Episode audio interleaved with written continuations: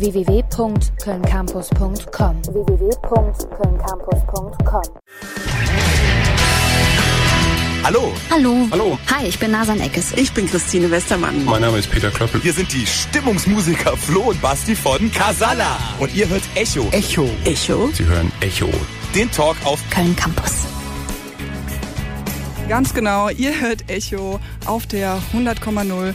Bei mir zu Gast im Studio ist Ralf Kaspers. Und damit er sich nicht selber vorstellen muss, habe ich hier Saskia Schmidt, meine Kollegin, die hat vorhin einen kleinen Beitrag vorbereitet, die ihn euch jetzt mal vorstellt. Ralf Kaspers, der bekannte Fernsehmoderator aus der Sendung mit der Maus oder Wissen macht A, nennt sich selbst auch Herzglitzer, Ralf von Nuss, Elvis Maria Kaspers. Das, was in meinem Pass drin steht. Nachdem er auf Borneo geboren wird, lebt Ralf Kaspers unter anderem in Venezuela, den Amazonas und Berlin, bis er schließlich nach Köln kommt. Hier schreibt er an der Kunsthochschule für Medien seine Diplomarbeit über die Entwicklung einer Fernsehsendung. 1999 hat er seinen ersten eigenen Fernsehauftritt bei Die Sendung mit der Maus.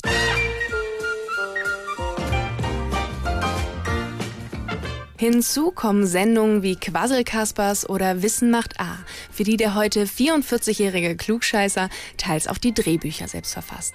Inspiration für die Sendeinhalte sind oft Fragen, die er sich selbst stellt und denen er mit der Neugier eines Kindes nachgeht.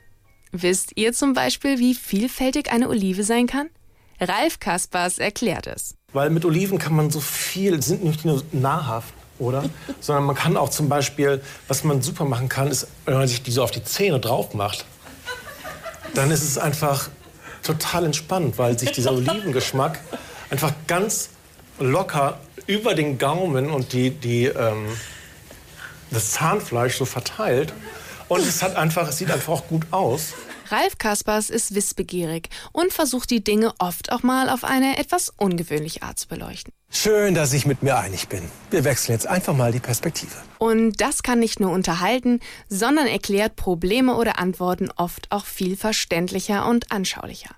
Denn wie er selbst so schön sagt, wenn man faul ist, dann muss man es sich so einfach wie möglich machen. Und das heißt weniger arbeiten, mehr leben.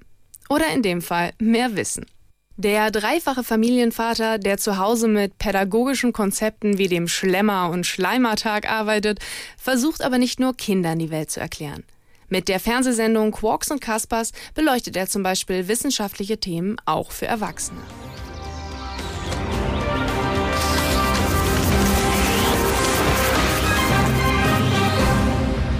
Herzlich willkommen zu Quarks und Kaspers. Ralf Kaspers engagiert sich zudem auch sozial, zum Beispiel im Kölner Verein Traube und der Kinder- und Jugendwahl U18. Er ist außerdem UN-Dekadebotschafter für die biologische Vielfalt. Wir freuen uns sehr, dass er hier ist und sind gespannt, was er uns über den Werwolf und das Om in uns erzählen wird. Herzlich willkommen. Ralf Kaspers! Ja, herzlich willkommen, Ralf. Herzlich willkommen. Ich versuche genau in dem gleichen Ton zu machen, aber es, Ist, ist schön, wenn man sich selber willkommen heißen kann, nicht wahr? das mache ich jeden Morgen. Was sagst du zu unserem Beitrag? Hast du dich ein bisschen äh, selber wiedergefunden? Kannst du dich damit identifizieren? Total, hat mir sehr gut gefallen. Vielen Dank. Ja, die. Entschuldigung, Du, ja, was? Ich muss rülpsen, glaube ich. Okay, äh, ich rede mal ganz schnell, sage ich, okay, nein, hat Das- niemand, das- nein, nein. Das liegt an dem Sprudel. in, äh, in dem Sprudelwasser, Mhm. was wir hier trinken. Gut, ähm, Saskia hat schon vorhin äh, gesagt in dem Beitrag, dass du in Borneo aufgewachsen bist. Was, was ist das? Wie ist das? Borneo ist eine Insel in Indonesien. Und wie ist es da? Keine Ahnung. Also aufgewachsen ist auch ein bisschen übertrieben. Also meine Mutter hat gesagt, ich sei da auf die Welt gekommen. Ich war bei meiner Geburt dabei, aber ich kann mich nicht mehr dran erinnern, was da so alles passiert ist oder wo das alles passiert ist. Deshalb kann ich mich nur auf das verlassen, was sie sagt. Und ähm, an ansonsten weiß ich nichts davon. Wo hast du denn dann den äh, Großteil deiner Kindheit verbracht? Wir sind viel umgezogen, aber den Großteil meiner Kindheit habe ich verbracht wahrscheinlich in, so überlegen, mal zusammenrechnen, Neunkirchen-Seelscheid. Das ist ungefähr eine Dreiviertelstunde von Köln entfernt, im Rhein-Sieg-Kreis. In der Nähe von, also zwisch, es liegt zwischen Much und Siegburg. Ich weiß, kommst du aus hier aus der Gegend? Nee, ich komme aus Berlin. Oh, ja, Beziehungsweise bei mir ist es auch eine längere Geschichte. Also ich bin in Moskau aufgewachsen, irgendwo in Bayern geboren. Also ich bin auch so viel äh, rumgekommen. Wo hast du in Berlin gelebt? Äh, in Schickes-Zehlendorf. Nee, ich war in Spandau. Ah, die Spandauer Kids. Ja, genau. Direkt an der, an der Grenze. Damals gab's die Mauer noch. Ah, Wir ja. konnten sie praktisch von unserem Garten aus sehen. Was aber auch schön ist. Mhm, Hast du- total. So der Blick auf den Todesstreifen hat was ganz Positives. Ja, gut, okay. Aber jetzt, äh, also sozusagen, du bist viel rumgereist und rumgekommen auch. Äh, würdest du sagen, das hat dich äh, jetzt positiv beeinflusst oder negativ oder? Es hat mich bestimmt beeinflusst, aber ich weiß nicht, ob es positiv oder negativ ist. Also das Gute ist, ich habe jetzt nicht so das Gefühl, dass meine Wurzeln an irgendeinem Ort sind, an dem ich nicht mehr sein kann, sondern die sind eigentlich immer da, wo ich gerade bin. Also ich bin eher so ein, Oh, das findest du was Gutes. das finde ich was Gutes, ja. Weil sonst, ich glaube, wird man ziemlich schnell unzufrieden, wenn man immer damit hadert, dass man eigentlich ganz woanders sein sollte und nicht, nicht wirklich zufrieden ist an dem Ort, an dem man gerade ist. Das, das ähm, ist, glaube ich, nicht so gesund.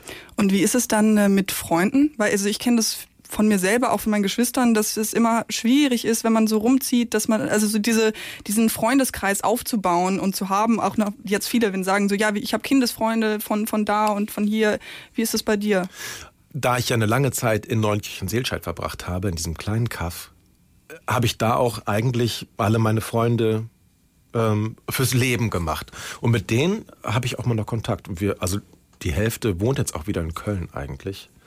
Und insofern sind wir da sehr, sehr nah und treffen uns regelmäßig. Und also, das ist gar nicht so. Da, da fehlt mir nichts. Ich habe jetzt aber auch nicht so viele Freunde. Also ich bin jetzt nicht so jemand, der, der 50 ähm, Leute sofort einladen könnte bei irgendeiner Party. So viele Leute kenne ich gar nicht wahrscheinlich.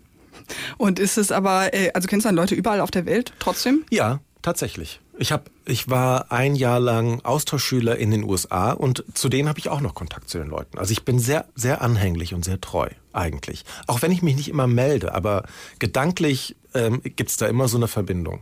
Das ist bei mir genauso. Ich war zwei Jahre im Internat in England. Also deswegen verstehe ich das gut. Diese Art von äh, Fernliebe, Ja. würde ich es mal so nennen. Wo warst du in England? Äh, in Malvern. Das ist so zwei Stunden von London entfernt. Nördlich. Ja. Ah, ja. Sehr, äh, der schönste Fleck in England, sagen sie. Sagen alle. Auch statistisch gesehen. Aber jetzt äh, äh, davon abgesehen, ähm, jetzt mal, wenn man jetzt so dieses äh, Rumziehen und so auf deine Persönlichkeit bezieht, das jetzt wird's, jetzt wird's, äh, Ja. jetzt wird's anstrengend. Und zwar würdest du sagen, ich meine, ich sag das jetzt mal einfach so, du hast, glaube ich, eine sehr offene Persönlichkeit. Du gehst gerne auf Leute zu und das merkt man auch so ein bisschen im Fernsehen. Sag jetzt bitte nicht nein. Doch, natürlich. Würdest du sagen, dass dieses äh, Rumgeziehe und immer das, also das ist quasi gezwungene neue Leute kennenlernen, dir da auch dabei geholfen hat?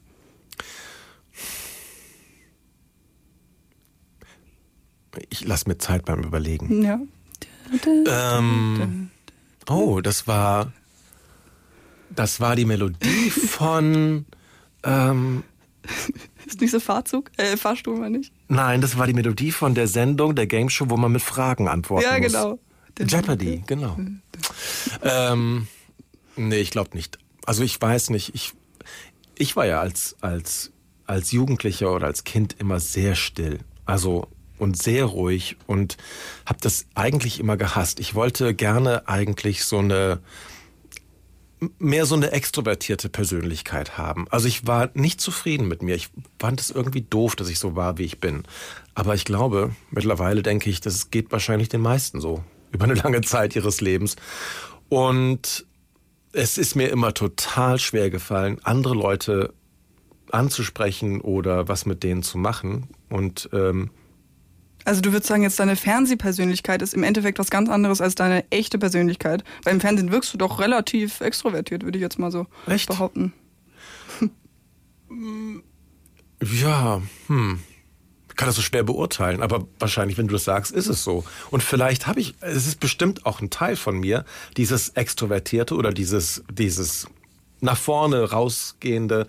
Aber das andere gehört auch zu mir und ähm, man kann ja nicht immer nur, nur in eine Richtung sich bewegen, sondern man, ich glaube, man pendelt einfach immer zwischen zwei Extreme, wenn du so willst. Einmal so dieses, ähm, dieses freundliche, extrovertierte oder auch nervige, extrovertierte und dann das, das ruhige, zurückgezogene. Das gehört einfach beides zu jemandem und ähm, klar, wenn man, wenn man, ähm, wenn man weiß, in, in der Situation ist das einfach viel angebrachter als das andere, dann kann man das vielleicht auch so benutzen. Und so vielleicht mache ich das auch beim Fernsehen. Also auch ein bisschen, du hast auch ein bisschen schauspielerisches Talent.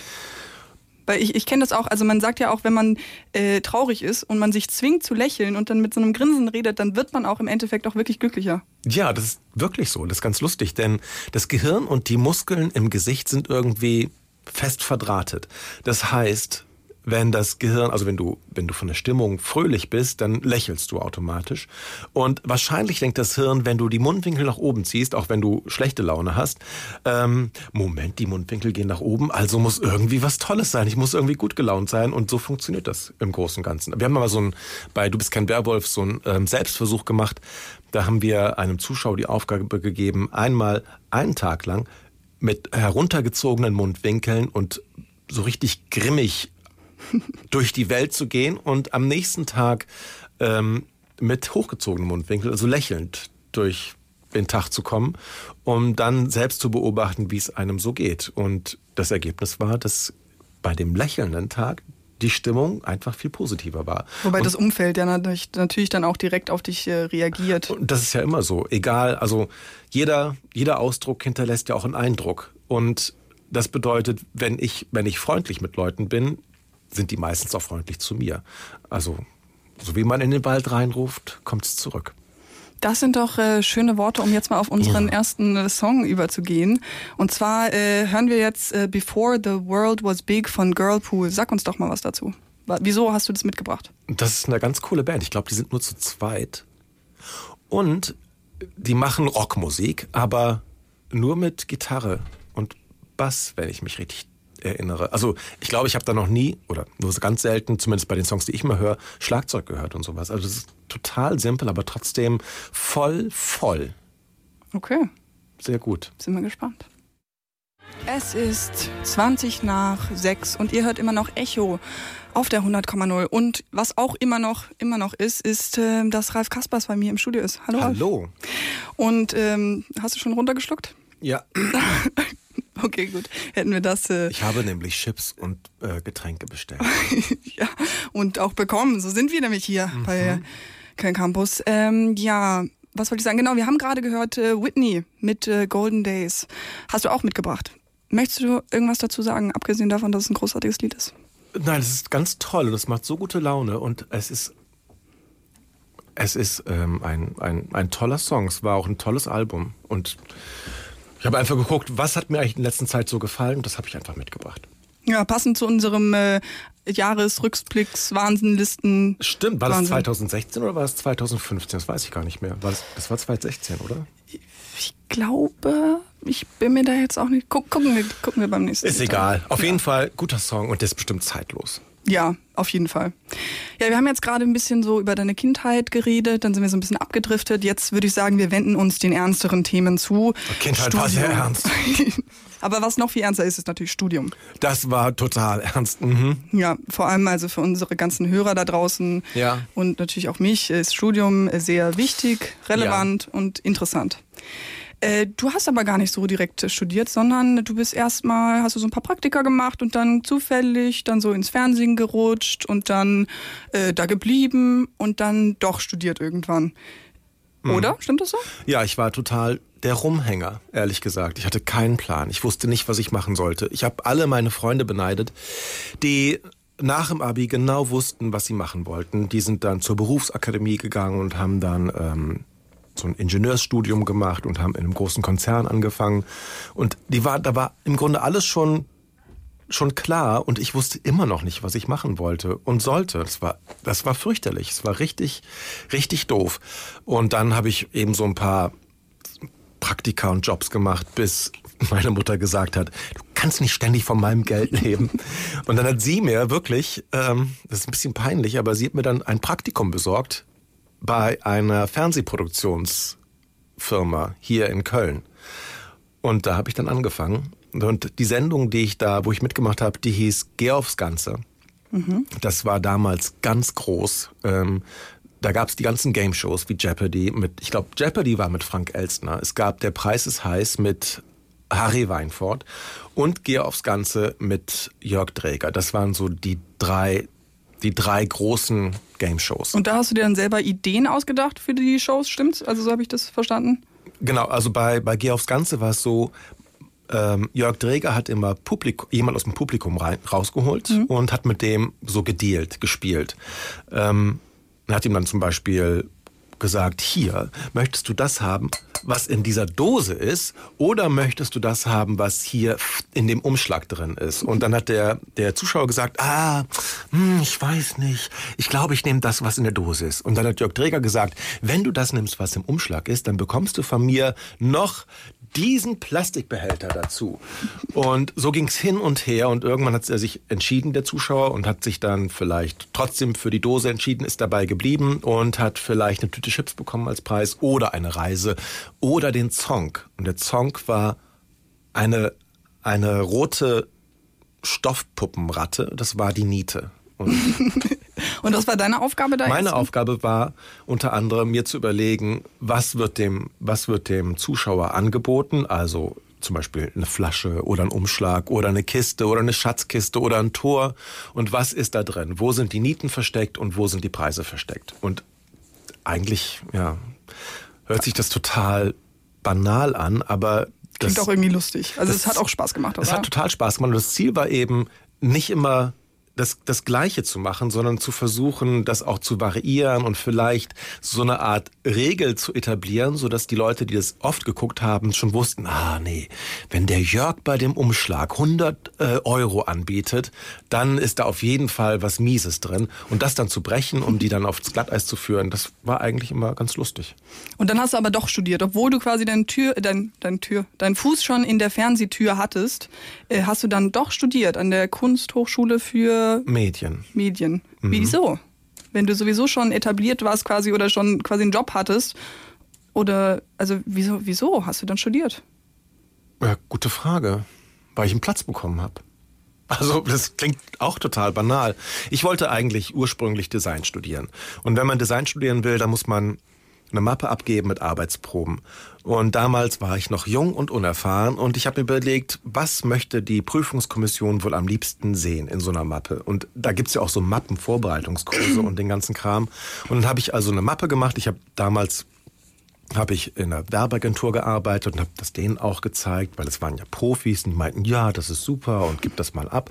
Und dann habe ich das abgegeben und so ein, so ein das ist ja wie so ein Aufnahmeritual. Da gibt's mehrere Stufen. Also du gibst zuerst die Mappe ab. Und dann sagt die Prüfungskommission, ja, das ist ganz okay. Wir laden ihn, äh, wir laden denjenigen ein zu einer Klausur, wo dann ähm, sozusagen unter Klausurbedingungen gezeichnet werden muss. Und dann gibt's danach noch ein Gespräch mit der Prüfungskommission. Und beim ersten Mal, als ich mich beworben habe, da habe ich es bis zu diesem Gespräch geschafft und da bin ich dann aber rausgefallen. Aber ich dachte mir, hey, wenn es jetzt beim ersten Mal so weit gekommen, also so geklappt hat, dann schaffe ich es beim zweiten Mal. Also auf jeden Fall. Ich war sehr von mir überzeugt und habe nochmal so eine Mappe gemacht, habe mir nochmal überlegt, was die sehen wollen und bin nicht mal zu der Klausur eingeladen worden. Es war das war sehr frustrierend. Also ich glaube, ich habe auch wirklich ein kleines Feuerchen veranstaltet. Also dann hast du dich dann noch ein drittes Mal beworben. nee, nee, ich habe mir geschworen, ich mache nie wieder so einen Scheiß wie eine Mappe. Und fand das völlig überflüssig und doof. Und ja, ich war sehr, sehr, sehr unzufrieden, wie das alles gelaufen ist. Und dann habe ich angefangen zu arbeiten. Und dann war eine Kollegin da in der Firma, die wollte sich an der KHM bewerben. Und die hatte die Bewerbungsunterlagen dabei. Und ich habe mir das so angeschaut und habe mir gedacht, also eigentlich könnte ich ja, ich habe ja viele Sachen auch für mich gemacht in der Zeit zwischen der, dem Ablehnungsbescheid und sozusagen äh, diesen Bewerbungsunterlagen. Also habe viele Sachen für mich gemacht, die jetzt mir gefallen haben, die so hundertprozentig ich war. Und habe mir gedacht, pff, ich kann es ja mal probieren. Ich kann ja die Sachen mal zusammenpacken und das als Mappe abgeben. Und ich wusste, wenn die mich nehmen, dann ist es perfekt, weil das, was ich da abgegeben habe, war 100% Ralf. Das andere war eher so, ich habe einfach nur geraten, was die was sehen die, wollen. ja, ja. Aber es war auch nicht, also mir hat's jetzt wenn ich ehrlich bin, auch nicht so richtig gefallen, was ich damals abgegeben habe. Und ich habe mir gedacht, und wenn ich nicht genommen werde, ist es auch okay, weil dann passt es vielleicht auch nicht und dann ist es auch nicht die richtige Schule für mich. Und dann bist du doch reingekommen und hast angefangen zu studieren. Nebenbei aber, oder? Ja, nee, dann war es so, dass die, die hatten auch Gespräche mit der Prüfungskommission und da bin ich nicht eingeladen worden und dachte ich, okay, dann hat es halt nicht funktioniert. Sondern dann direkt. Und dann kam zwei Wochen später nach diesen Gesprächsterminen dann der Brief und das war dann kein Einschreiben und auch die Anrede war viel zu freundlich für einen Ablehnungsbescheid und dann war klar, dass, ähm, dass ich da angenommen worden bin und es war, ähm, ja, das war wie so ein, wie so ein Schlüsselerlebnis, dass ich gemerkt habe, also wenn ich Sachen mache, so wie sie mir gefallen, ist es eigentlich perfekt. Wenn es anderen Leuten auch gefällt, toll. Und wenn es anderen Leuten nicht gefällt, dann hat es wenigstens mir gefallen und dann ist ein Mensch glücklich. Besser als wenn du irgendwie versuchst, den Geschmack von jemandem zu treffen. Dir gefällt es nicht, im schlimmsten Fall gefällt es dem anderen auch nicht, dann bist du eigentlich ja doppelt am Arsch. Und das war ganz gut. Und während ich dann da angefangen habe zu studieren, studieren habe ich ähm, bei Super RTL eine Sendung gemacht, ein Tiermagazin. Und das hörte zufälligerweise genau zu dem Zeitpunkt auf, als ich angefangen habe mit dem Studium und habe mir gedacht, das ist auch super, dass das aufhört, der Fernsehjob. Weil Das heißt, du hast Vollzeit studiert dann auch, richtig? ja, ich wollte das machen. Ich dachte mir, ich könnte mich dann voll aufs Studium konzentrieren, aber dann bin ich auch durch einen Zufall angesprochen worden am Heumarkt auf dem Weg zur Hochschule, ähm, ob ich nicht beim Fernsehen arbeiten würde. Ähm, und dann habe ich gesagt, ja, das mache ich. Da war ich noch bei Super RTL. Und dann meinte ähm, die Frau, die mich angesprochen hat, ja, die beim WDR suchen neue Moderatoren. Und ähm, die wollten dich immer schon mal anrufen, jetzt melde dich doch mal da. Und dann habe ich das gemacht. Und dann habe ich da eine Probesendung gemacht, die hieß Mausclub, die Sendung. Das war so ein Spin-off von der Sendung mit der Maus. Und da war auch die Frau dabei, die mich angesprochen hat. Das war Shari. Und mit der habe ich dann zusammen und Tina Halverscheid ähm, den Mausclub moderiert, während ich studiert habe. Und dann ging das so zweigleisig eigentlich. Ach, okay. Jetzt ist, äh, öffnen sich natürlich mir ganz neue. Und Tina Welten. Halverscheid war die kleine Schwester von Judith Halverscheid. Das ist jetzt Fernsehgeschichte. Ich könnte ein Seminar machen eigentlich. Judith Halverscheid war damals Moderatorin beim Disney Club. Das lief auf RTL. Zusammen mit Ralf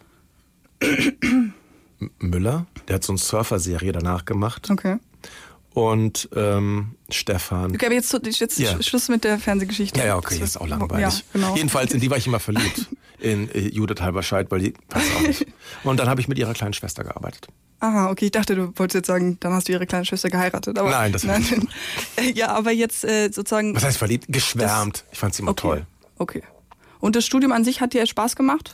Ja, total. Hat es was gebracht? Absolut. Das Tolle an der KHM ist ja, ich glaube, es ist immer noch so, man kriegt als Student eine Codekarte. Das ist wie so ein, wie so ein Schlüssel.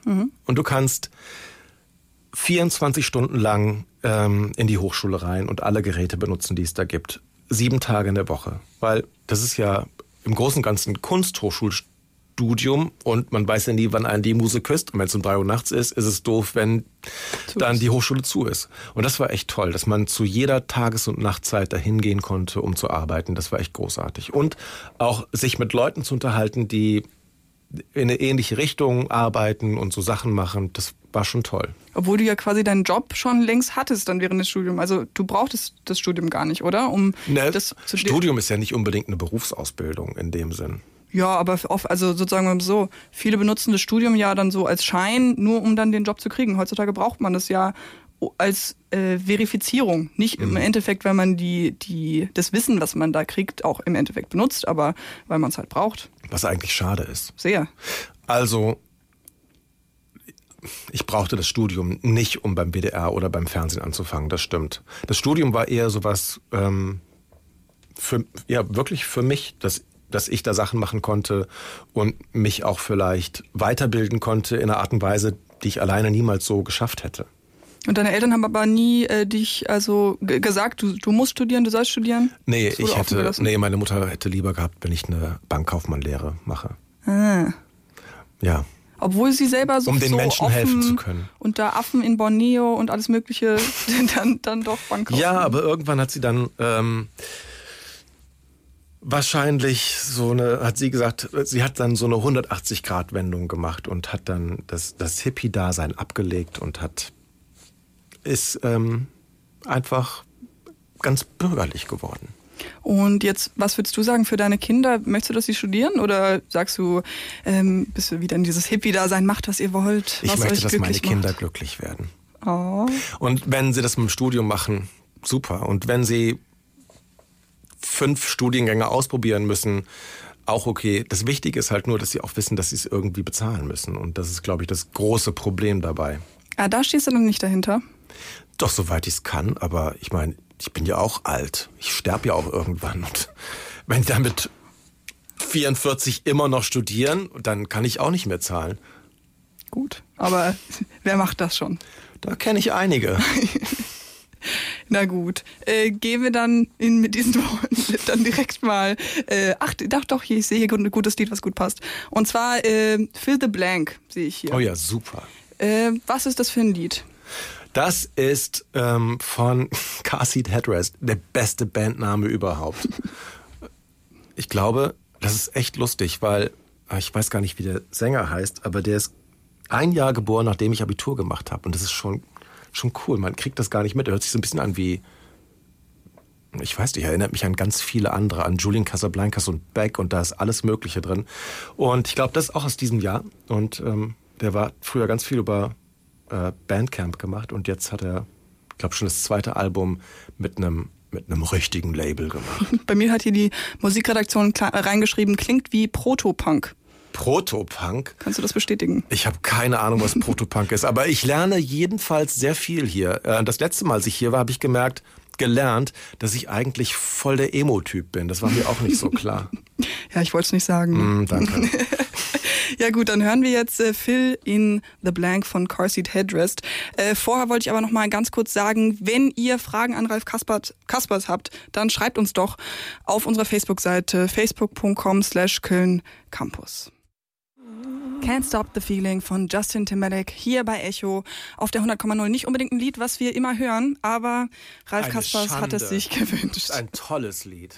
Ja, es ist ein wunderbares Lied. Ich habe ja das letzte Mal, als ich hier war, gelernt, dass ich ein Emo-Typ bin, weil ich Emo-Musik höre und ich, das war mir völlig neu und deshalb habe ich jetzt extra geguckt, dass ich nicht Emo-Musik mit raussuche. Also nicht nur. Okay, also das ist auch ein Lied, was du privat hörst Ja. oder nur um dich hier Nee, da- von dem nein. zu distanzieren? Da tanze ich privat zu.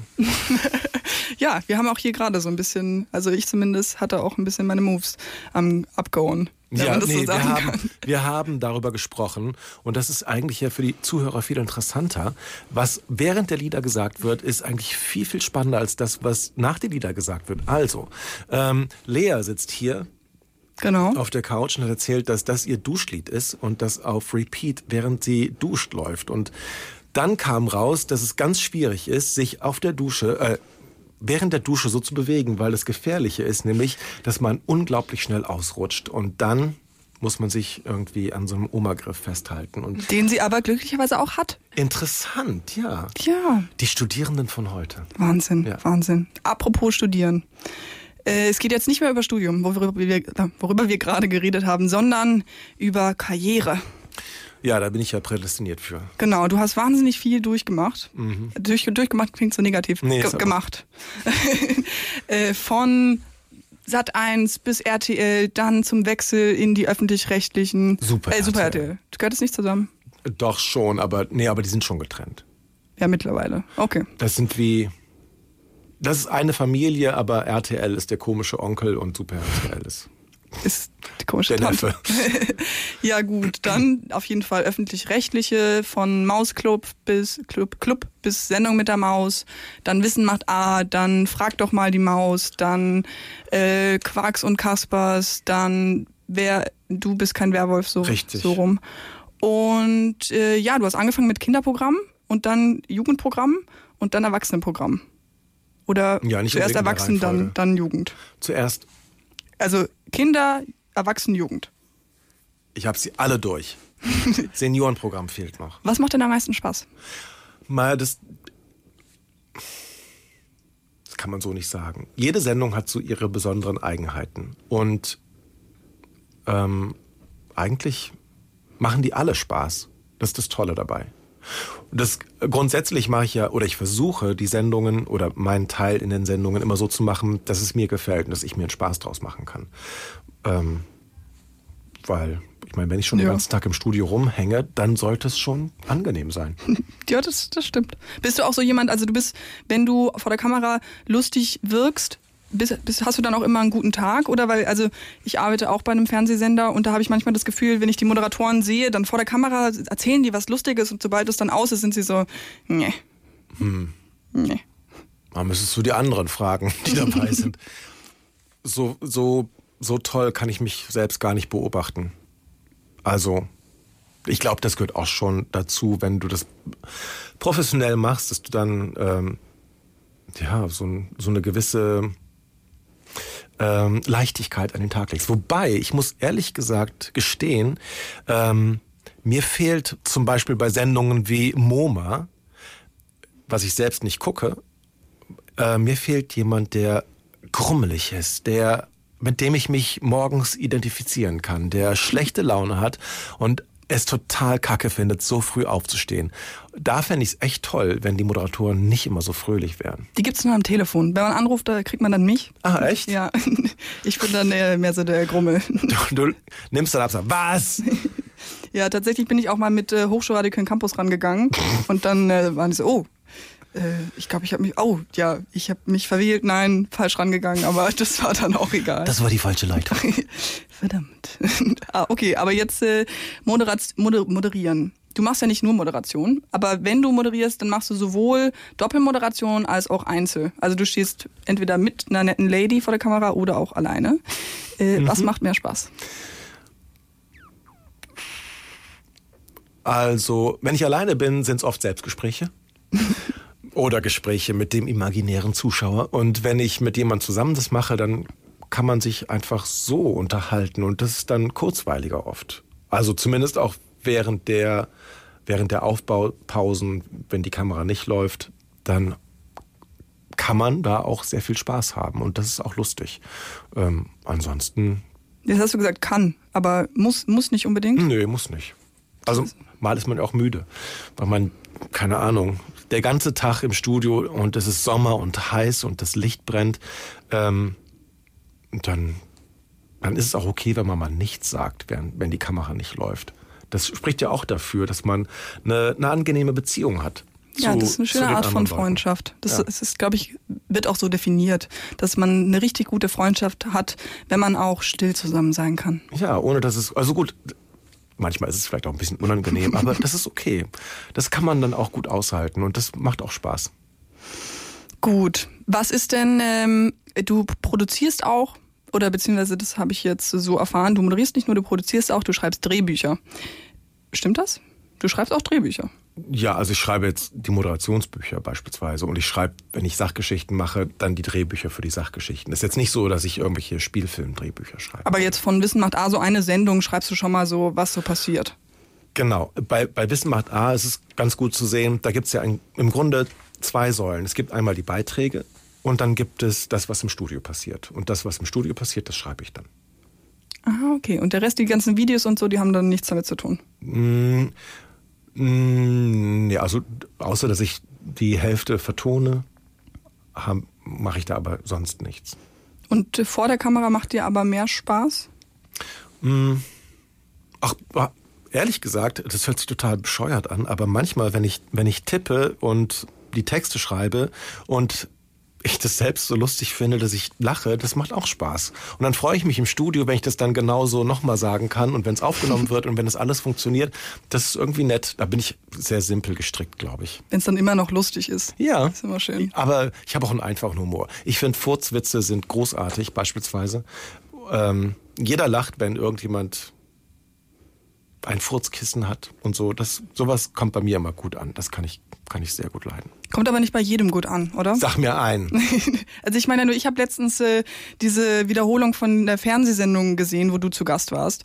Und es kam für mich so rüber, rüber, als ob alle in dieser Sendung wahnsinnig spießig und doof waren, abgesehen von dir und du dich dann so ein bisschen über die lustig gemacht hast. Das habe ich gemacht. Was war das für eine Fernsehsendung? So mit den Oliven. Ach, das war eine Talkshow, ne? Hm. Ja, das war sowieso, das war heikel, weil da war, da war unser Beitrag für den Eurovision Song Contest dabei. Ich habe den Namen vergessen. Ja, mit, die, ja, mit dieser, dieser äh, li, ähm, wie, wie, äh, ähm, Jenny Lee oder so? Ja, genau. Jamie Lee. Jamie Lee. Und die war total nett und ich, war, ich fand sie so total sympathisch. Und dann kam die Frage an mich, was ich denn vom Eurovision Song Contest halte. Und ich trenne sowas ja. Also die Leute, die da mitmachen, das ist das eine, aber diese ganze Veranstaltung ist das andere. Und ich sehe nicht ein, warum ich dann da lügen sollte. Und habe ich gesagt, dass ich den ESC total überflüssig finde. Und das kam nicht so gut an. Ja, ich, also ich finde den ESC jetzt auch nicht so den wahnsinnig, äh, wahnsinnig, äh, den, den wahnsinnigen Burner, um es jetzt mal so auszudrücken. Ich guck's auch nicht. Und äh, für mich kam das aber auch so rüber, als ob sie gar nicht da persönlich angegriffen war, sondern alle haben sich dann da so rein, reingesteigert und dich als den Bösen dastehen genau. lassen. Aber sowas äh, greift dich dann nicht an. Oder du, du hast dir dann ein bisschen so einen Spaß draus gemacht. Ja, ich habe es auch gar nicht gemerkt, ehrlich gesagt. Ich habe meine Hornhaut, äh Quatsch, meine Seele hat eine ordentliche Hornhaut. Das prallt an mir so ab, äh, meistens.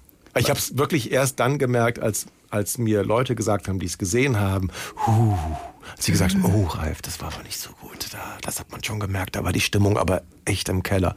Und ich so, was, echt? Hab ich gar nicht, also im Studio war das so ganz nett trotzdem.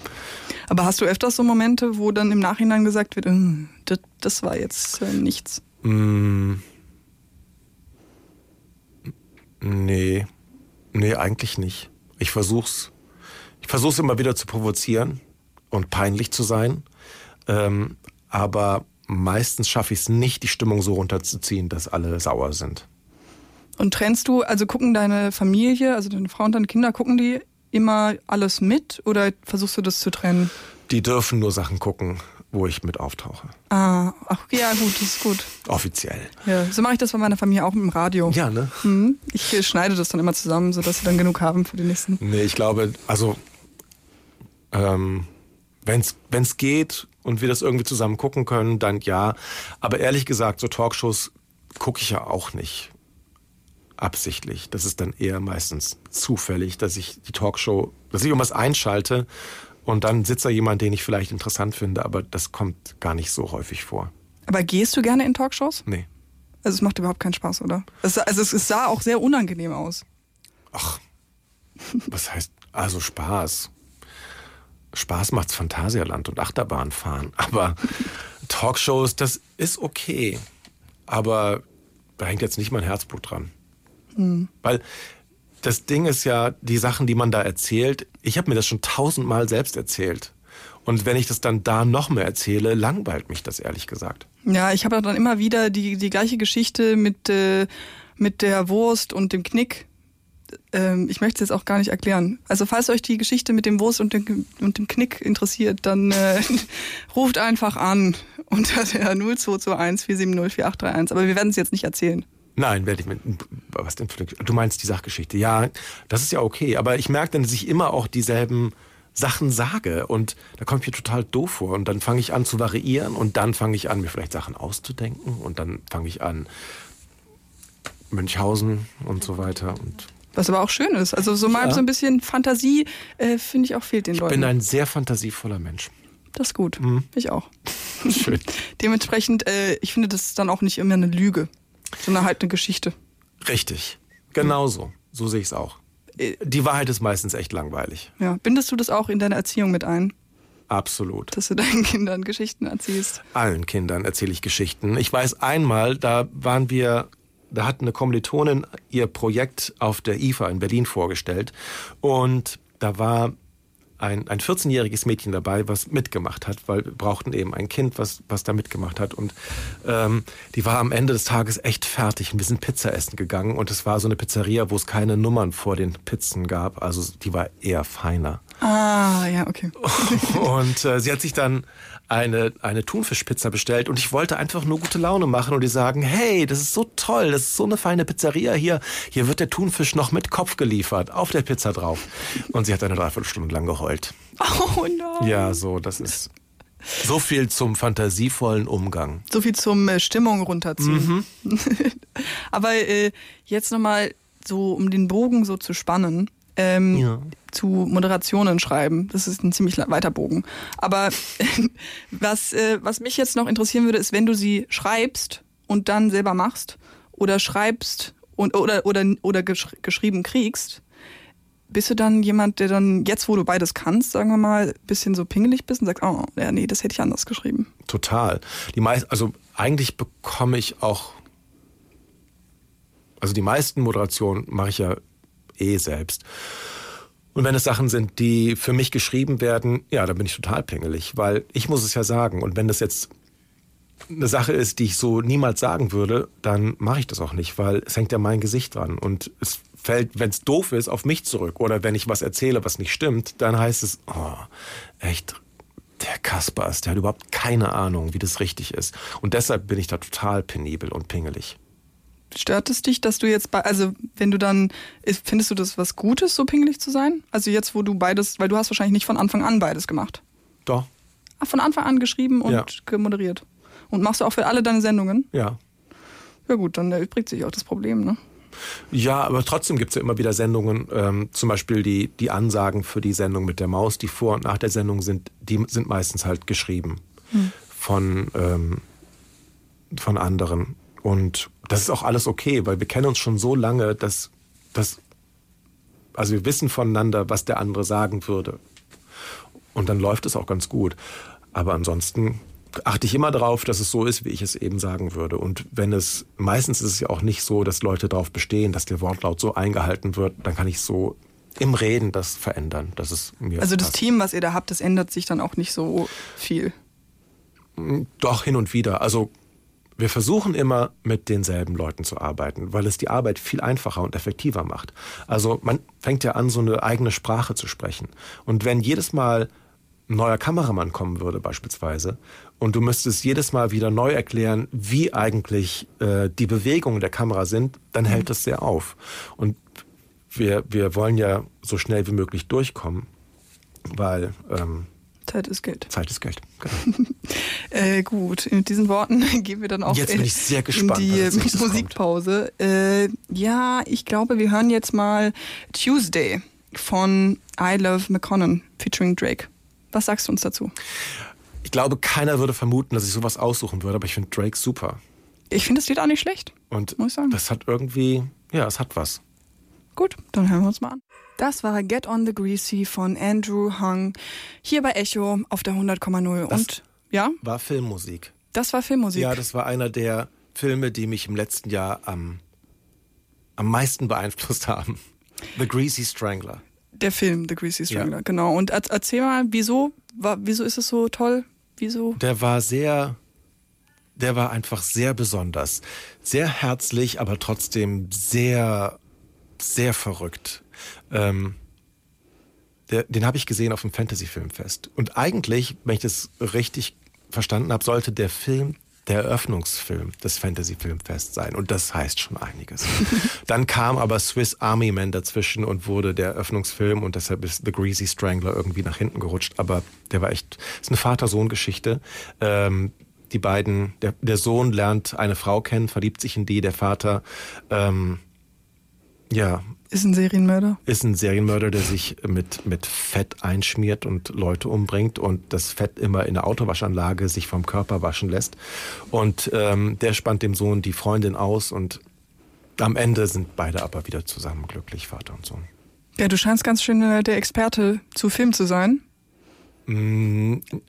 Mm, mm, Kommt auf die Filme an. Apropos Experte. Machst du eine Überleitung?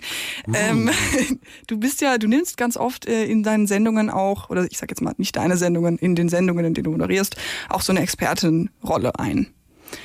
Ist es denn wirklich so, dass du Experte bist? Kommt aufs Thema an. Ja, aber du, also ich meine, du erinnerst, ich meine, diese ganzen Themen, das sind so viele Themen, die dann wirklich einen Durchlauf haben. Ich meine, es gibt hunderte von Wissen macht A-Sendungen mittlerweile, äh, auch ganz viele Quarks und Co. und auch Du bist kein Werwolf, all diese Sachen. Kannst du dich da noch dran erinnern? Also weißt du das alles Ja, eigentlich ja. Also eigentlich weiß ich alles, was ich, was ich gesagt habe, an das meiste kann ich mich noch erinnern. Und jetzt in so Sendungen wie, ähm, wie heißt die Sendung? Äh, mit der, fra- genau, frag doch mal die Maus. Ja, ähm, da bist du ja wirklich ein Experte. so werde ich genannt. Mhm. Aber du weißt die Sachen nicht selber. Doch, natürlich. Ja, also die, die, die Antworten, die dir da, also die Fragen, die dir gestellt werden, beantwortest du aus deinem eigenen äh, Repertoire an Wissen? Nee, aber wir machen uns immer ein Spiel. Es, die Sendung, das ist ja Samstagabendunterhaltung, das ist ja der heilige Gral der Fernsehunterhaltung.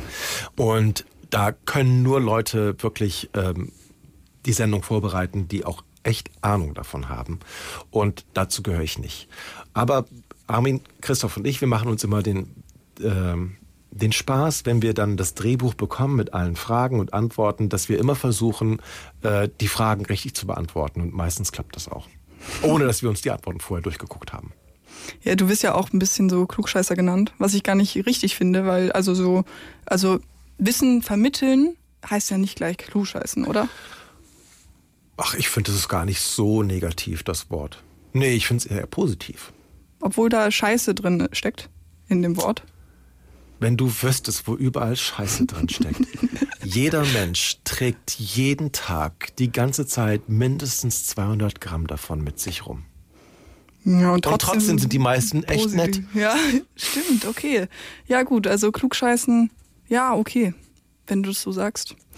Äh, unsere Redakteurin Saskia hat mir vorhin äh, eine super Frage gestellt, die ich dann auch mal direkt apropos klugscheißen so weitergeben werde. Und zwar, ähm, wenn du einen Tag Lehrer wärst, was würdest du machen? Ich bin schon ziemlich leer eigentlich. Viel leerer kann ich gar nicht mehr werden. Ach, du meinst mit H. Ja. Wenn ich einen Tag Lehrer wäre, was würde ich machen? Ja. W- Würdest du das komplette Programm umstrukturieren? Würdest es dir Spaß machen? In der An welche Schule? oder in der Schulzeit? Schulzeit, Schulzeit. Schulzeit. An was für eine Schule würdest du gehen? Würdest du Gymnasium, Kindergarten, Grundschule? Ne, obwohl Kindergarten nicht, das sind ja dann mehr so Erzieher. Keine Ahnung. Also was, ähm, ich würde versuchen, na, in einem Tag kann man nicht viel ändern, leider. Aber wir waren jetzt ähm, für die Maus in London und haben eine, wieder so eine Auslandsmaus gedreht und waren da eben auch mit den mit den Kindern von der Familie in der Schule. Und das ist ganz toll. In den, in den weiterführenden Schulen ist ein Pflichtfach in den ersten drei Jahren Drama. Das heißt, das ist wie Theaterunterricht. Und da müssen die, die ganzen Schüler und Schülerinnen lernen, wie man sich auch noch anders ausdrücken kann, nämlich mit dem ganzen Körper und mit der Sprache und ja, mit dem Gesichtsausdruck und Körperhaltung. Und das ist was, was hier viel zu kurz kommt. Was echt schade ist, weil es so, so, so wichtig ist, zu erfahren, welche, welche kreativen Möglichkeiten man eigentlich hat. Und das fand ich echt super da. Das, Also das würdest du dann so an einem Tag umkrempeln. also, wenn ich bestimmen dürfte, dass das, was ich dann da umkrempel, auch die restliche Zeit so bleibt, ich würde es zumindest mal anbieten und, und denen zeigen, was man so alles machen kann. Gut. Also Schule, aber Schule an sich findest du ja, das System, habe ich zumindest gehört, findest du jetzt nicht so großartig. Du findest es besser, wenn ähm, Wissen finden vermittelt werden würde, als das Wissen an sich. Stimmt das so? Also ich finde, dass bestimmte Grundtechniken muss man schon können. Man muss rechnen und schreiben können und man muss lesen können. Und eine Fremdsprache hilft auch immer, vielleicht auch sogar zwei. Und es ist auch gar nicht schlecht, wenn man so über die ähm, grundsätzlichen wissenschaftlichen Methoden Bescheid weiß. Und dass man, dass man auch ganz klar Fakten von Meinung trennen kann. Oder dass man ähm, so ein so ein Denken beigebracht, so ein analytisches Denken beigebracht bekommt, dass man auch Gegenargumente finden kann, die jenseits von Geschmack sind. Also, sondern die, die wirklich ähm, den Streit oder den Diskurs weiterbringen. Aber wo zieht man denn dann die Grenze zwischen so, was man noch lernen sollte und was überflüssig ist? Naja, vieles wird ja in den Schulen beigebracht, das sind dann einfach nur Fakten. Du musst wissen, wann zum Beispiel die Normannen die Angelsachsen ähm, erobert haben. Ähm, aber das ist so ein Datum, ja, das kann man wissen, das ist ganz nett, wenn man es weiß, wenn man zu Wer wird Millionär geht. Aber so im täglichen Leben ist es vielleicht nicht so dramatisch wichtig. Viel wichtiger wäre, wenn diese Frage irgendwo aufkommt, dass du weißt, wen du fragen kannst oder wo du nachgucken kannst, wo es dann steht. Weil inzwischen ist der, der Zugang zu Informationen ja, der ist ja allgegenwärtig. Jeder hat im Grunde ähm, ein Riesenlexikon in der Hosentasche. Und das war ja auch nicht immer so. Und deshalb ist es wichtig zu unterscheiden, ist das eine verlässliche Quelle oder ist das eine eine Quelle, auf die man nicht viel geben kann. Und das ist eben ja, im Grunde der nächste Schritt. Und das wird in den Schulen, also in den weiterführenden Schulen zumindest, ist mein Eindruck, noch nicht so vermittelt. Und dann ist wichtig, dass man eben auch lernt, wie man lernt. Also lernen zu lernen ist total, total wichtig, weil ähm, nur auswendig lernen bringt einem nicht viel weiter. Das, was man auswendig lernt, das vergisst man genauso schnell wieder.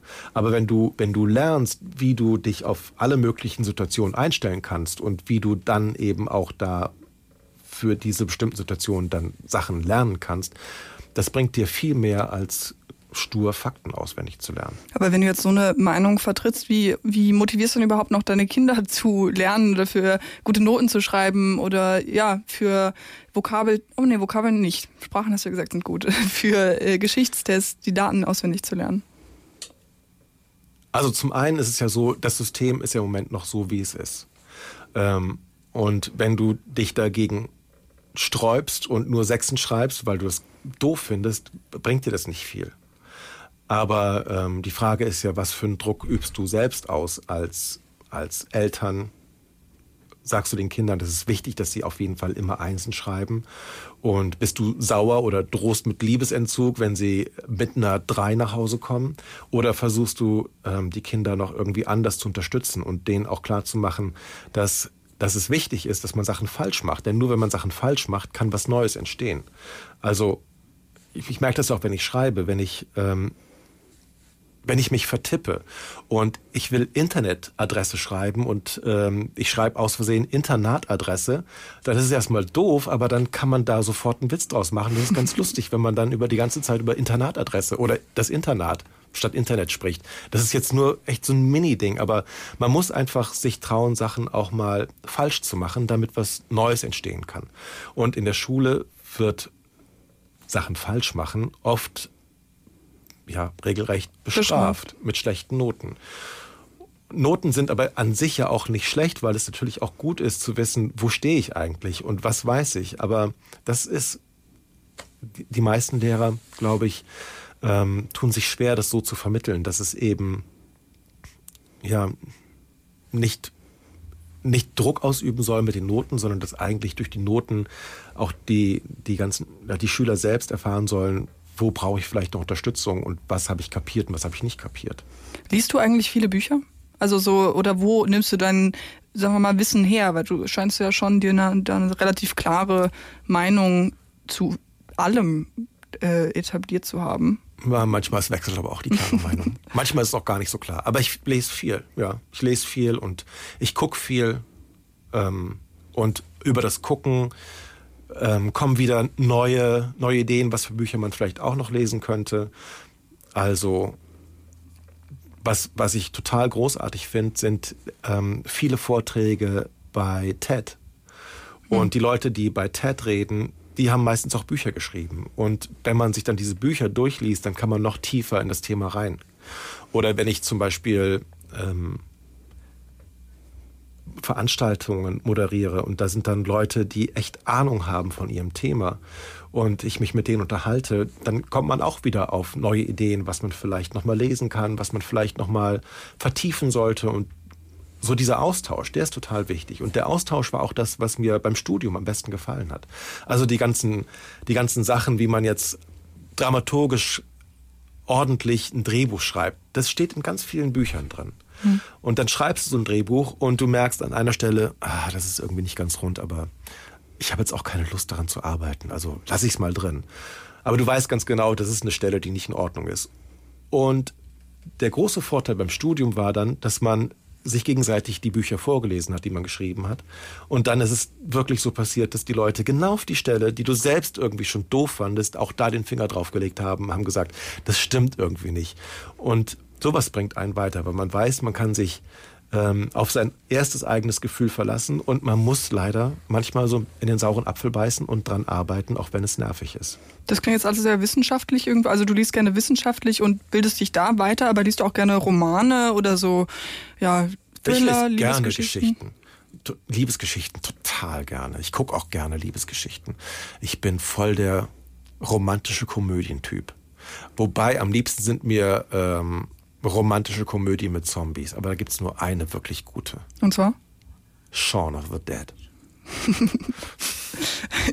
Kenne ich, äh, kenne ich, ja, kenne ich sogar, ja. Ja. Ja, ist, ist gruselig. Nein, ist nicht gruselig. Der ist echt, Ein bisschen schon. ja, aber der ist wirklich sehr lustig. Sehr Okay, also lustig. alles rauf und runter. Und also sozusagen, du willst auch sagen, dass deine Bildung in der literarischen Welt auch vorhanden ist? Also so Nee, Goethe, bin- Gedichter. pff.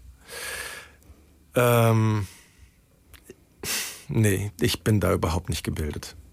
Absolut nicht. Aber es interessiert dich auch nicht so sehr. Doch, es interessiert mich schon, weil gerade auch so jemand wie Goethe oder, oder wenn du Shakespeare zum Beispiel liest, das sind ganz, das sind einfach so allgemeingültige Wahrheiten, die schon so alt sind und trotzdem immer noch Gültigkeit haben.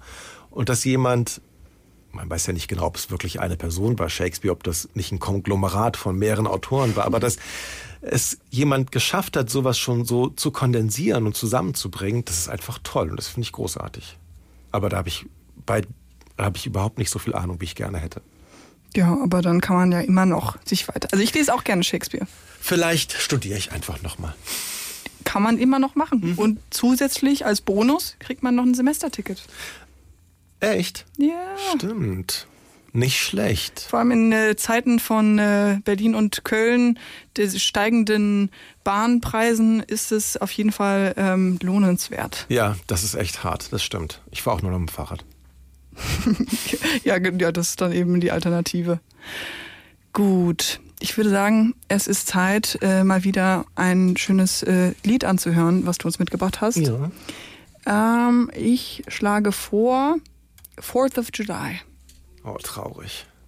Ja, aber schön. Ja. Ähm, was gibt's dazu zu sagen? Das höre ich immer wieder gerne und es hat so eine tolle Stimmung, das Lied. Aber ansonsten, es ist einfach so ein, das ist ein Song, den, den kann ich eigentlich immer hören, egal in welcher Stimmung ich bin. Und dann werde ich runtergezogen. Dann ist es ja super, dass Nein, ihr aber, das. Aber es ist auch gleichzeitig, also auch so ein trauriges Gefühl ist ein Gefühl und Gefühle sind immer gut. Sollte man zulassen, auf Ja. jeden Fall. Dann hören wir jetzt äh, 4th of July. Vorher ähm, natürlich nochmal der Hinweis, falls ihr Feedback oder Fragen an Ralf Kaspers habt, dann stellt sie uns auf facebook.com slash Köln Campus. Es ist kurz vor halb acht und ihr hört immer noch Echo auf Köln Campus. Und wir schließen jetzt mal kurz die Augen, atmen ein, atmen aus. Ich kann total gut Zombie-Geräusche nachmachen. Ich finde übrigens, oder ich weiß, ich wollte jetzt nicht die Meditation stören, aber ich es finde, jetzt schon vorbei. Zombies müssten viel mehr Körpergeräusche machen. Also mehr so, ich glaube, da sind ganz viele, ganz viele ähm, Luftblasen, die sich den Weg durch die Löcher im Körper bahnen. Also es müsste viel mehr Gefurze geben bei Zombies.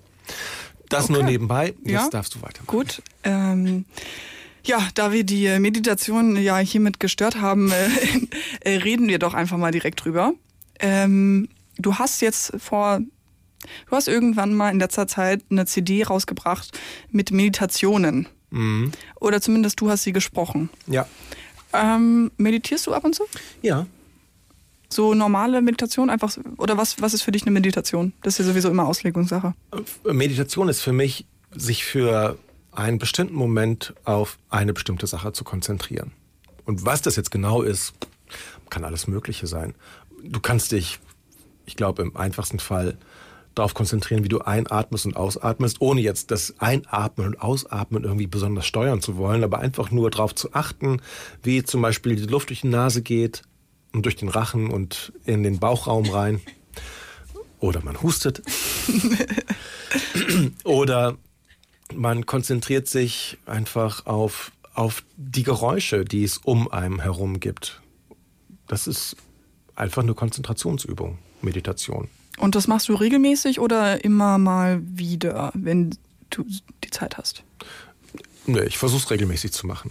Also, das klingt jetzt so, als wäre ich voll der Guru, aber das bin ich gar nicht. Ich, ich glaube, ich bin ja eigentlich ein sehr ruhiger Typ. Ich ruhe so in mir. Ich habe meine innere Mitte gefunden und ich glaube, es liegt wirklich daran, dass ich schon sehr, sehr früh, so mit ungefähr vier, fünf Jahren angefangen habe zu meditieren. Es hört sich jetzt voll krass an, aber es war tatsächlich so. Damals gab es noch kein 24-stündiges Fernsehprogramm. Dafür gab es aber Testbilder. Und ähm, meine Eltern haben uns immer vors Testbild gesetzt, weil wir dachten, dass danach die Sesam Sesamstraße kommt. Das heißt, wir haben uns immer ganz konzentriert auf dieses, auf dieses Bild äh, ja, fokussiert und haben darauf gewartet, dass das anfängt, worauf wir die ganze Zeit warten. Und ich glaube, das war so die erste, erste Grundmeditation. Das hat auch ein bisschen was von so Matilda-mäßig, dass man so die ganze Zeit auf etwas starrt und irgendwann bewegt es sich dann doch. Genau, das ist der große Traum, dass irgendwann die mentale Kraft so groß ist, dass man von Macht sprechen kann, wie bei den Jedis. Wahnsinn. Aber so weit sind wir dann doch noch nicht. Nee. Und ne, die erste, da merkt man auch, wie unerfahren ich eigentlich war. Die erste CD, die ich aufgenommen habe, wenn ich das jetzt höre, denke ich, Gott, ich spreche viel zu schnell, da kann man überhaupt nicht mitkommen. Und ähm, jetzt habe ich noch ein paar aufgenommen und habe versucht, es langsamer zu machen und ich glaube, das ist auch besser geworden. Also das ist auch etwas, was du wirklich selber machen wolltest und nicht irgendjemand gesagt hat, komm, mach mal das, sondern du findest auch, dass es, also du kannst da Leuten helfen mit äh, deinen Meditations-CDs. Hm, Keine Ahnung. Nein, also der Uli Hoffmann, der die Bücher geschrieben hat, ähm, den kenne ich schon ziemlich lange und ich wusste gar nicht, dass der sowas schreibt. Das war mir gar nicht klar. Und dann hat er mir einmal sein, so dieses Mini-Meditationsbuch mitgegeben. Das fand ich total interessant, weil ähm, viele Leute ja auch sehr schnell sich über Sachen aufregen und ähm, vielleicht auch was in den falschen Hals kriegen. Und oft hilft eben so eine, ja, so eine Konzentrationsübung oder so eine Meditation mal kurz durchzuatmen und vielleicht Abstand zu gewinnen und sich dann das, was einen so aufgeregt hat, nochmal anzugucken, ob das immer noch da ist, warum das vielleicht da ist, weshalb man sich so aufregt und es ist immer besser, als direkt zuzuschlagen. Bist du, also du sagst ja, du ruhst in, in äh, dich selbst, also regst du dich auch eigentlich so gut wie nie über Dinge auf, oder? Nee, eigentlich, also klar, ich reg mich auf. Und es ärgert mich kolossal, wenn Leute Sachen machen, die irgendwie doof sind. Aber Was war denn, denn so das Letzte, was dich so wirklich aufgeregt hat? ähm, also wenn, wenn jemand zum Beispiel zu mir sagt, ganz im Ernst, ähm, so nach dem Motto, Teamarbeit ist, wenn alle das tun, was ich sage. dann denke ich nur, ja, viel Spaß im weiteren Leben. Das gibt's tatsächlich.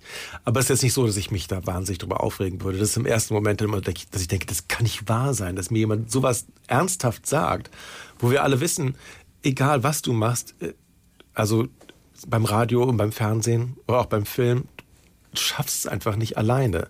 Es sei denn, du bist irgendwie total gestört und keiner will mit dir arbeiten, aber es ist immer, immer Teamarbeit, man muss immer Kompromisse eingehen und das ist auch okay. Aber ansonsten regen mich eigentlich Leute nicht auf. Ich bin da sehr, sehr entspannt. Finde ich gut, bin ich auch. Schön. Aber so, ähm, so CDs, wo du selber drauf sprichst, hörst du dir das auch mal an? Ja, wie gesagt, die eine Meditations-CD, Ja. das habe ich mir angehört, habe gedacht, oh, das ist viel zu schnell. Aber ansonsten höre ich mir das. Also, ich habe mich an meine Stimme gewöhnt. Das war am Anfang war es echt ungewohnt. Oder ich meine, jeder kennt's ja, der irgendwann mal seine Mailbox gesprochen hat und sich selbst anruft, um zu hören, ob auch alles okay ist und die Stimme nicht erkennt, weil man sich selbst eben ganz anders hört. Das ist schon echt eigenartig. Und wenn man dann anfängt, zum Beispiel im Fernsehen zu arbeiten und nicht nur die Stimme hört, sondern auch sich selbst sieht, wie man sich vorher noch nie gesehen hat, grausam. Und äh, aber man gewöhnt sich dran. Ich glaube, das ist auch der Grund, warum es keine Zeitreisen gibt. Weil man es nicht aushalten könnte, sich selbst so zu sehen. Man würde sich Obwohl du dich ja dran gewöhnt hast jetzt. Ja, gut, ja, ich habe mich dran gewöhnt. Aber trotzdem. Es Also- ist immer wieder komisch. Ja, ja, das verstehe ich. Ähm, aber jetzt, Moment. Meditation. Meditation. Hast du denn andere Gewohnheiten, die du sonst so pflegst? Ja, ich popel in der Nase oft. Ähm, Wir sind ja auch Trockennasenaffen, da ist es ja äh, normal. Ne? es, Also nicht nur normal, notwendig quasi. es ist notwendig, ja. Damit die Nase so funktioniert, wie sie funktionieren sollte, muss man regelmäßig manuell die Nase befreien. Das kann man mit Taschentuch machen, aber das macht so Ja. viel Müll. Außerdem, wenn man es irgendwo hinkleben würde, das würde dann andere Leute nur nerven, deswegen lieber einfach aufessen. Richtig, ganz genau. Meine Rede. äh, was habe ich sonst für Gewohnheiten? Ich bin echt faul. Das heißt, ich, ähm, ich habe nichts dagegen, einfach irgendwo zu liegen und rumzugucken. Oder nicht mal rumzugucken, einfach nur irgendwo zu liegen und die Augen zuzumachen, ohne dass ich einschlafe. Noch eine Gewohnheit von mir ist, ich schlafe total schnell ein. Also wenn ich mich, wenn ich irgendwo im Auto sitze und nicht selbst fahren muss, dann bin ich sofort weg. Warst du auch in der Armee? Nee. Hab, Weil, weil das, kenne ich nämlich von vielen Leuten, die irgendwie bei der Bundeswehr waren, äh, die, ähm, die, weil die so wenig Schlaf hatten in manchen Teilen, nur so anderthalb Stunden, können die so echt? einschlafen. Ah, Ja. das wusste ich gar nicht. Nee, habe ich nicht gemacht. Ich habe verweigert. Oh, Ja, ich bin so einer. aha. Das war ganz lustig. Der Hausmeister ähm, von dieser Zivildienststelle, wo die ganzen langhaarigen Zivis dann waren, der hat sich immer aufgeregt und meinte, ihr müsst mal zum Bund gehen, da würden sie euch schon beibringen, wie es geht.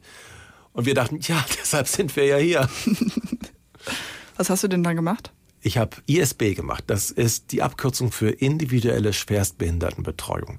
Das bedeutet, ähm, ich wurde einer Frau zugeteilt, die eine, eine Muskelatrophie hatte. Das heißt, die konnte sich nicht bewegen und die brauchte eben Hilfe. Und die hatte drei Zivis und die haben die rund um die Uhr betreut und ich war einer von den dreien. Es war immer eine Woche lang 24-Stunden-Dienst und dann hatte ich zwei Wochen frei. Und war das, hat es, also hat es dich erfüllt? Fandst du das äh, angenehm oder war das mehr so eine Sache, wo du gesagt hast, okay, das muss ich jetzt machen, da muss ich durch, aber ähm, hätte ich auch verzichten können? Nee, das war gut.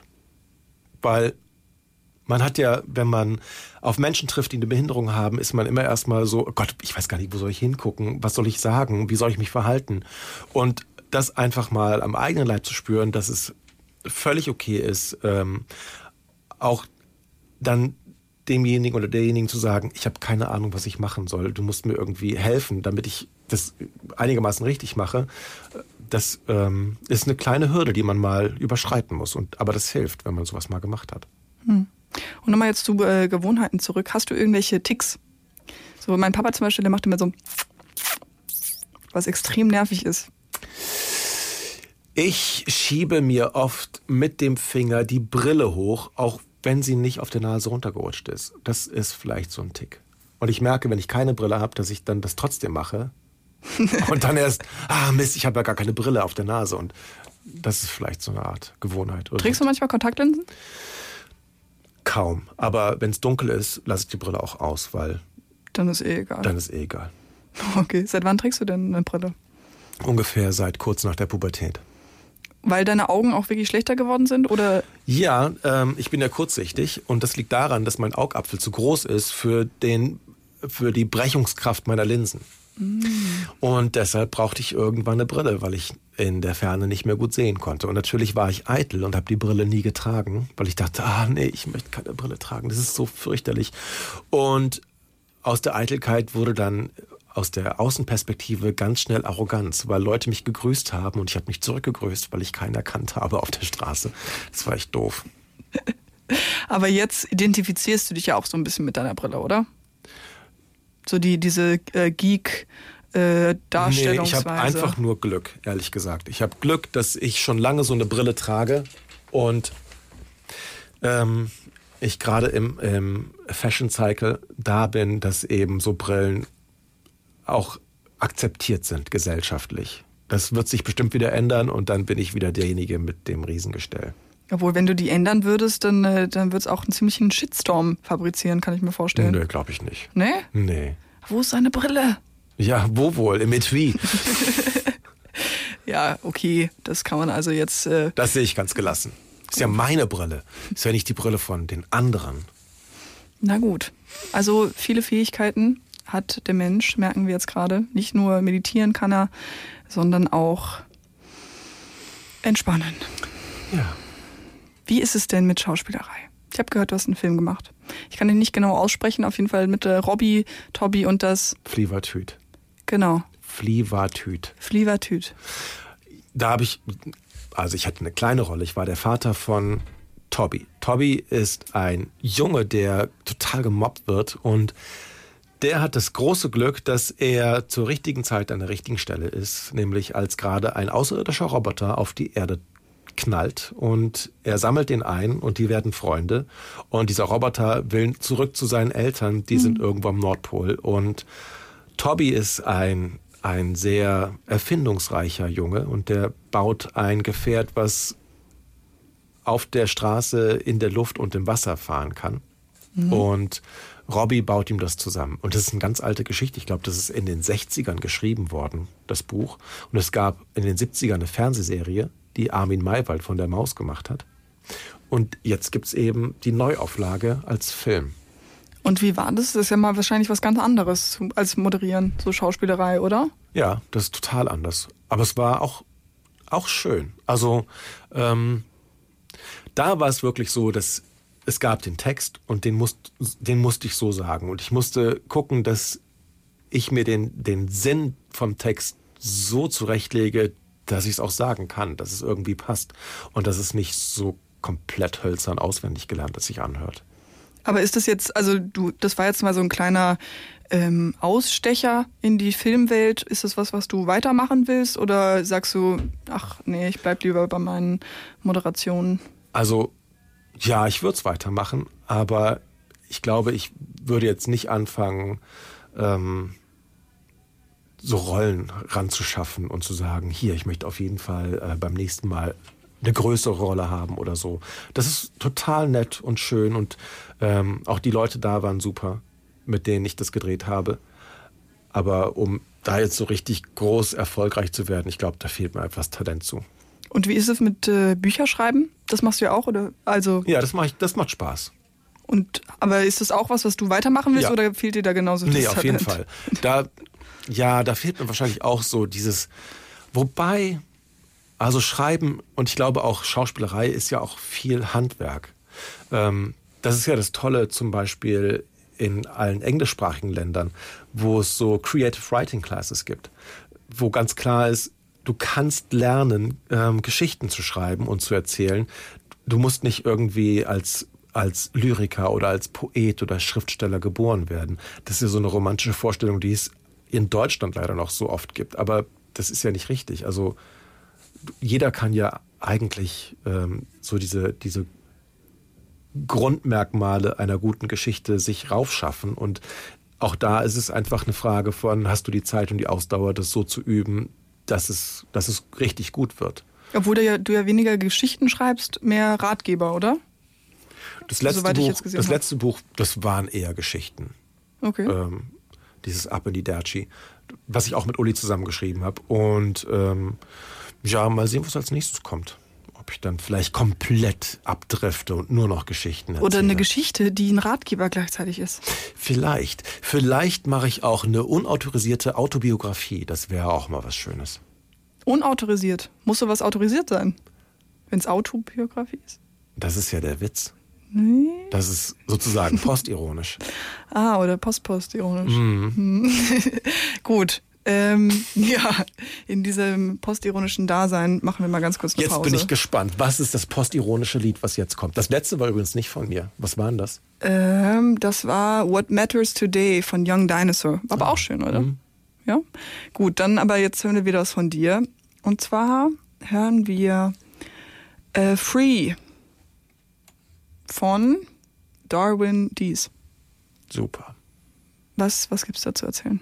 Darwin Dees war, ähm, ich glaube, das erste Album von ihnen, das war ganz großartig. Ähm, da, da ist Constellations drauf und Radar Detector und so der ganze Kram.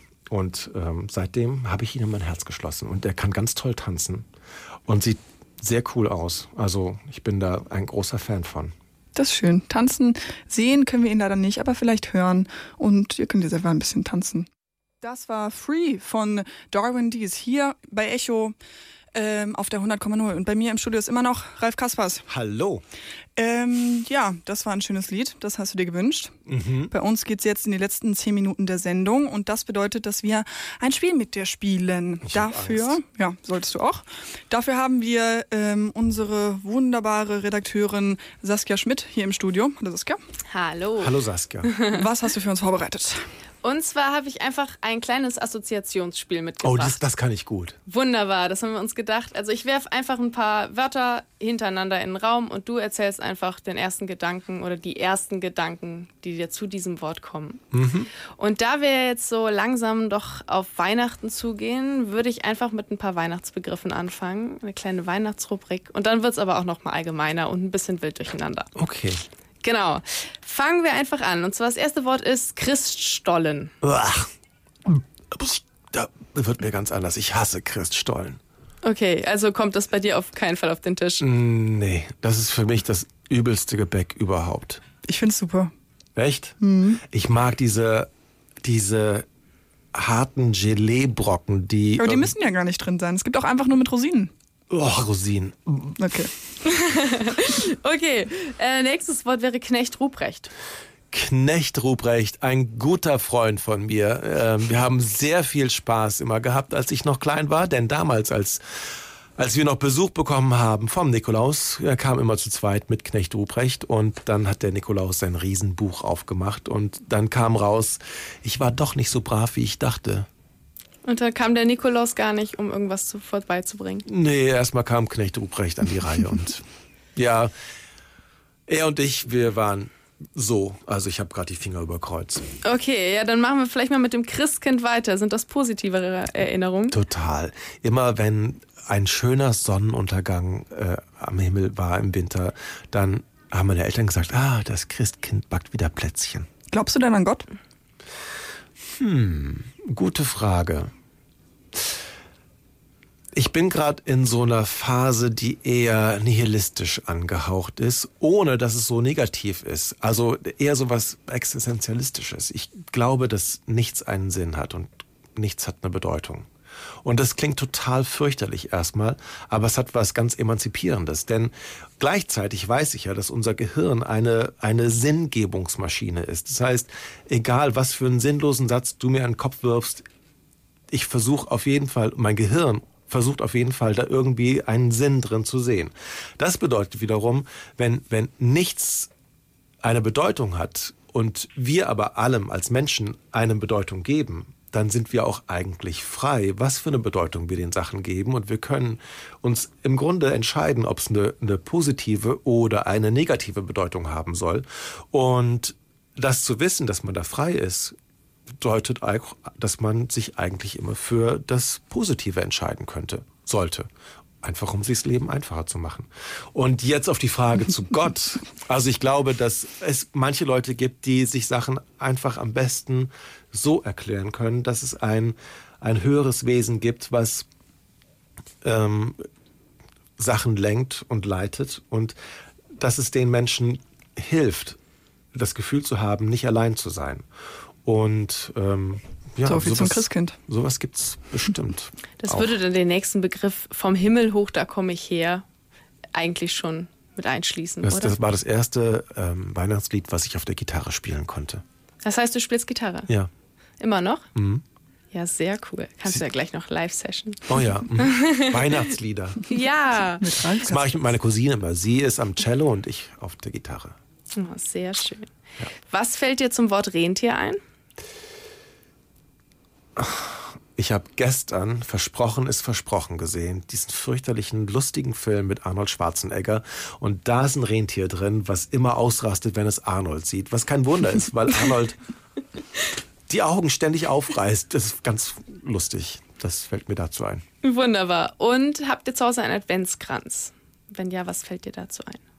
Ja, voll mit Glitzer. Ich hasse Glitzer. Okay, dann wollen wir damit mal die Weihnachtskategorie beenden Puh. und wollen uns mal noch allgemeinen Dingen widmen. Zum Beispiel Rolf Zukowski. Wer ist das? Okay, und weiter geht's im nächsten Mal. Nein, äh, Ein? Kinderliedermacher? Zum Beispiel von In der Weihnachtsbäckerei ist von ihm.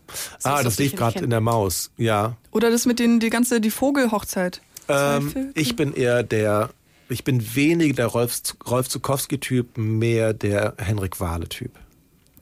Der sagt mir jetzt. Frederik Wahle. Frederik Wahle. Okay, werden wir Der hat sowas reinhören. gemacht wie Anne, Kaffeekanne. Ah ja, das ist super. Super, wirklich großartig. Mein Au-pair-Kind hat's geliebt. Ja, Okay, ähm, wie steht's mit Bibi Blocksberg? habe ich immer gern gehört. Jetzt aber nicht mehr? Ja. Ähm, nicht mehr so oft. Mir fehlt ein bisschen die Zeit und die Ruhe dazu. Aber sonst, Baby Blocksberg finde ich super. Ja, sehr cool. Wellensittich. Hansi. Hansi war der Wellensittich von der Nachbarsoma, die ich hatte, als ich klein war. Und sie hieß Frau Kern und ich nannte sie immer Omi Kern und die hatte auch einen Hund, einen Dackel. Und der hieß Lumpi. Und jedes Mal, wenn Lumpi Gassi gegangen ist, sagte, sagte Frau Kern immer, der sucht jetzt ein Plätzchen. Und ich habe es nie verstanden. Ich habe mich immer gefragt, was will der Hund mit Keksen? Und irgendwann habe ich gerafft, dass sie mit Plätzchen nicht was zum Essen meinte, sondern eben einen Ort, wo er sein Geschäft erledigen kann. Und deshalb, weil dieser Hund so besonders war, heißt Lumpi, der Hund bei Wissen macht A, eben Lumpi. Das kommt von Frau Kern. Boah, nicht schlecht. Es ist aber nicht der Lumpi. Der Ja, ausgestopfte Lumpi bei Wissen macht A ist ein anderer ausgestopfter Lumpi. Ähm, Zewa-Rolle.